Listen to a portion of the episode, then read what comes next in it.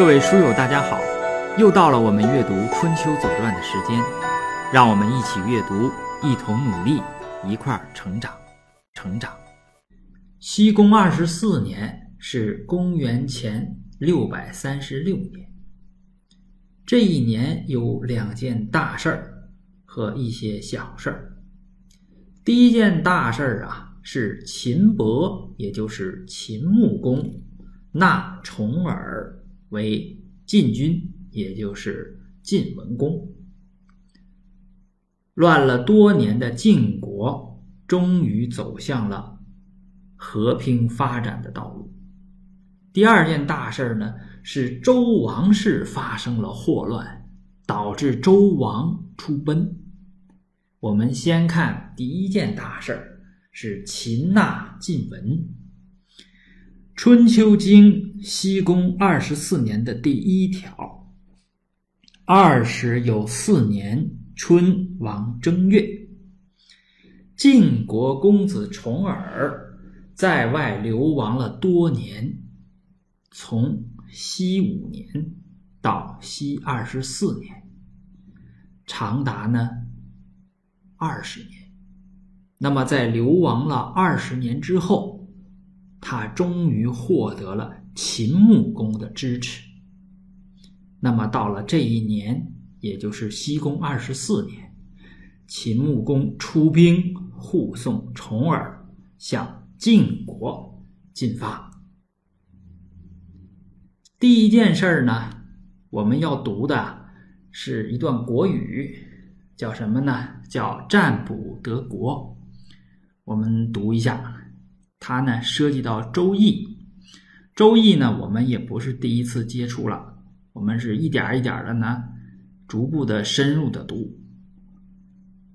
国语》卷第十《晋语四》的第十一条叫什么呢？叫“重耳亲事得晋国”。这个“士”呢就是卜筮的“士”，上面一个竹字头，底下一个巫师的“巫”。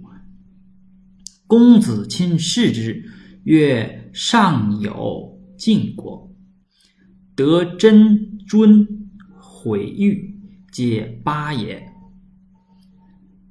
呃，公子重耳啊，他呢亲自占了一卦。我们说做事情先占卜，这本身呢就是一个饶有趣味的话题，也透露出。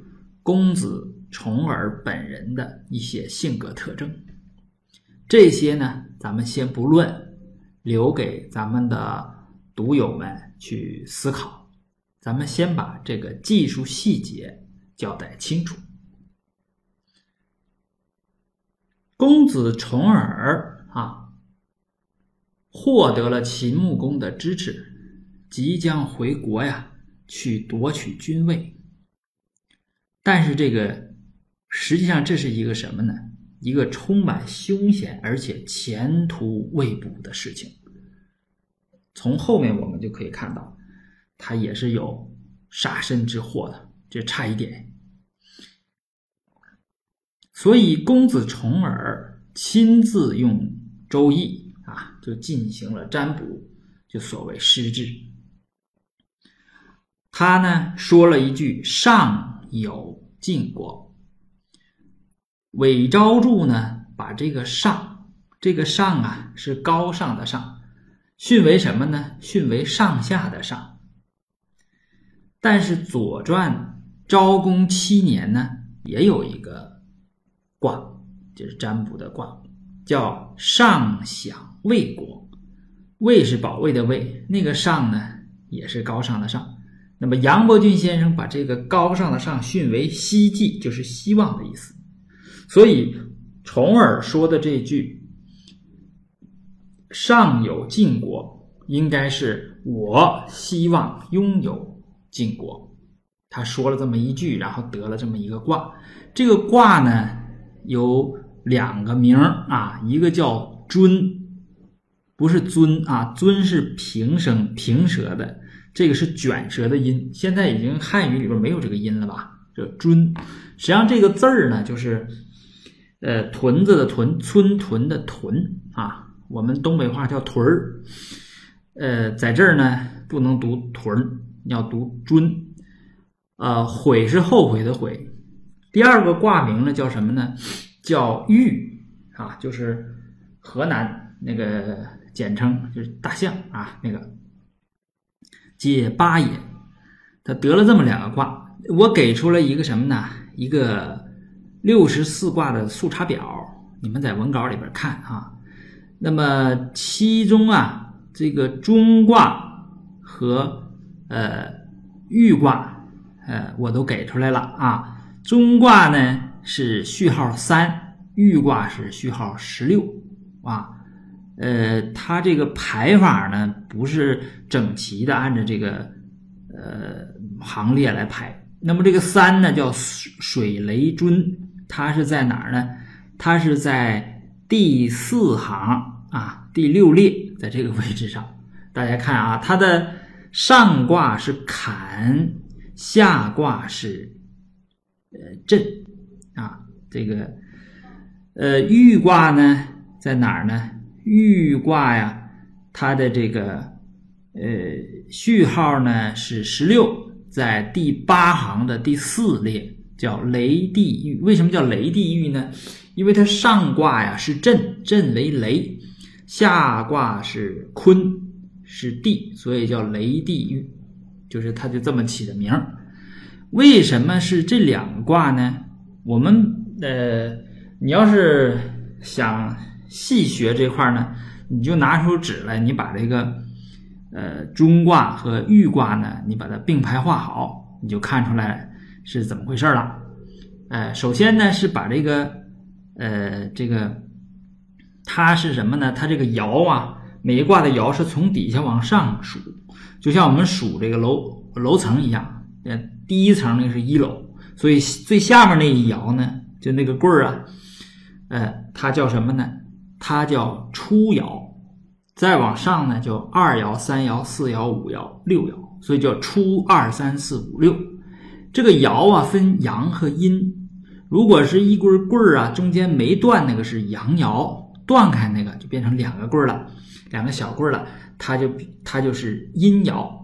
那么他先算卦呢，先算出一个中卦，然后呢再经过推演。那么就算出来一个变卦，也就是说，本卦是尊，啊，变卦呢是玉，但是他不说本卦和转卦啊，就是那个变卦，它在这个呃国语里边或者左传里边，它它叫什么？它叫真和悔，也就是本卦是真卦。真就是占卜的意思，就是占出来的卦。悔呢，那就是这个卦变化成的一个卦。我们通常把它叫变卦。那么这是两个卦，一个是尊，一个是玉啊。那么我们来看一下哈，这个初爻呃，这个变化了，对吧？次爻变化了，五爻变化了。那么这个这就变成了什么呢？从中卦就变成了玉卦，然后呢，后边这个我们看国语接着读啊，说这个士使战之，皆曰不吉，避而不通，爻无为也。这个负责占卜的这个这个史官呐，就说这事儿不吉利。为什么不吉利呢？说闭而不通，杳无为也。这这是不好。为什么呢？啊，它是从卦象来解释。我们看这个卦象哈，这个所谓闭而不通，是说这个中卦啊，它是艮震在坎下。这个震呢是车，坎呢是险。你想。车上边有个险，这就是闭而不通了。玉卦是什么呢？玉卦是震在坤上，震呢还是说是车？这个坤呢是地，这样的话呢，这个地上有车，车上有险，这就是行不通了。所以说呢，这就给这次行动就蒙上了一层阴影。你想，这个重耳这个至少是心情不好吧？啊，甚至可能会影响到后边的这种行动。那这个时候，司空季子就出来了，出来解卦啊，他是以此来增强重耳的这个信心。我们接着读：司空季子曰：“吉，是在周易皆利见侯。”不有晋国一夫王室，安得见侯？我命士曰上有晋国，士告我曰：“立见侯，德国之物也，吉属大焉。”他说的什么意思啊？他说这事儿是吉利的，为什么呢？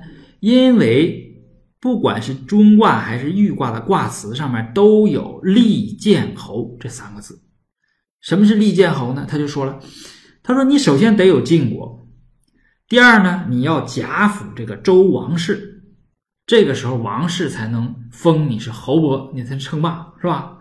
你你肯定是做晋侯了，你才能有这个事儿，对吧？利利呢，就是利益啊，利于你呢封建做诸这个侯伯，所以他说这个事情应该是什么呢？大吉。呃，这是从《周易》的卦辞里来推出推出来这个结论的。再往下，震车也，坎水也，坤土也，尊后也，欲乐也。这是说卦象。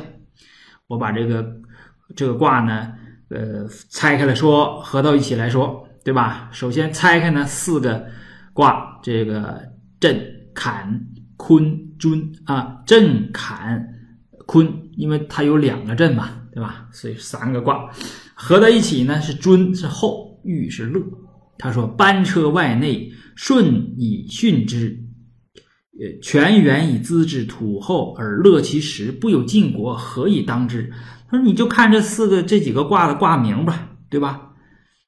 你你又有车，又有水，又有土，又厚实。”啊，又有乐，嗯，又有欢乐，对吧？欲嘛，那你这当然是，嗯，你要有晋国了，对吧？你就这样一说呢，就把先前呃有险有车的这种意象、危险的意象，就变成了一种风实的景象。他又进一步加强说：“震雷也，车也。震是雷，也是车；坎老也，水也，重也。坎呐，它既是水啊。”也是这种，呃，劳役也是什么？也是大众啊。那你看这个情情况吧，一个呃雷，就是这个声音非常大的这个车滚滚向前，后边跟着这大众，这是什么呀？这不就是兵车嘛，军队嘛？说车有震，无也；重而顺，文也。文具后之至也，故曰尊。什么叫尊呢？就这卦什么意思啊？对不对？它上面是坎，下边是车，不是出车上面有危险，它是什么？它是这个兵车滚滚向前呐，像雷声一样，后边是跟着什么大众啊？跟着这个兵，这明显是军队滚滚向前的意思。这怎么能是呃车上面有危险呢？所以这这才是中卦的这个意思。七爻曰啊，就是。是中卦的卦辞，刚才不说利剑侯吗？他原原文是这样的：说元亨利贞，勿用有攸往，利剑侯。那么他是说什么？他说你做小事儿啊，这个不计庸塞了；但是你做大事儿啊，你要去争侯啊，那这个事儿你是可以行的，叫利剑侯。所以说呢，他又加强了一下啊，加强一下解释。这个中卦的卦辞招眼于利剑侯这三个字上，所以说一定是重而顺，而且是必伯，伯就是霸，就一定会称霸。坤母也，震长男也，母老子强，故曰玉。这解释的真是哈，所以说他的卦辞啊，其爻曰利剑侯行时，这更好了。你除了你要这个可以封建做侯，而且你还是可以什么出兵，也是有有利有利的。所以居乐出危之谓也，是二者得国之卦也。这两个卦，一个玉，一个尊，这明显是好嘛，要得得国嘛。你看经经过司空季子的这个解释，就大大的加强了重耳的信心。那么。我们可以说，这个司空季子啊，可谓用心良苦。他不仅要对形势时局有一个准确的判断，你还得熟悉《周易》的理论和占卜的说辞。咱就说那《周易》吧，那么老多这个这卦辞、爻辞，你都得烂熟于胸啊。然后呢，这个对时时局呢，那是政治。经验了和政治智慧了，对吧？这些东西你都都要会，然后你才能够辅佐这种像晋文呐、齐桓呐这种君主。你说，你说作为一个一个这个呃士大夫，这个很难的哈，学习是很重要的。好，这是第一段啊，叫什么呢？我们先从一段国语开始读，这是呃叫做战斧得国。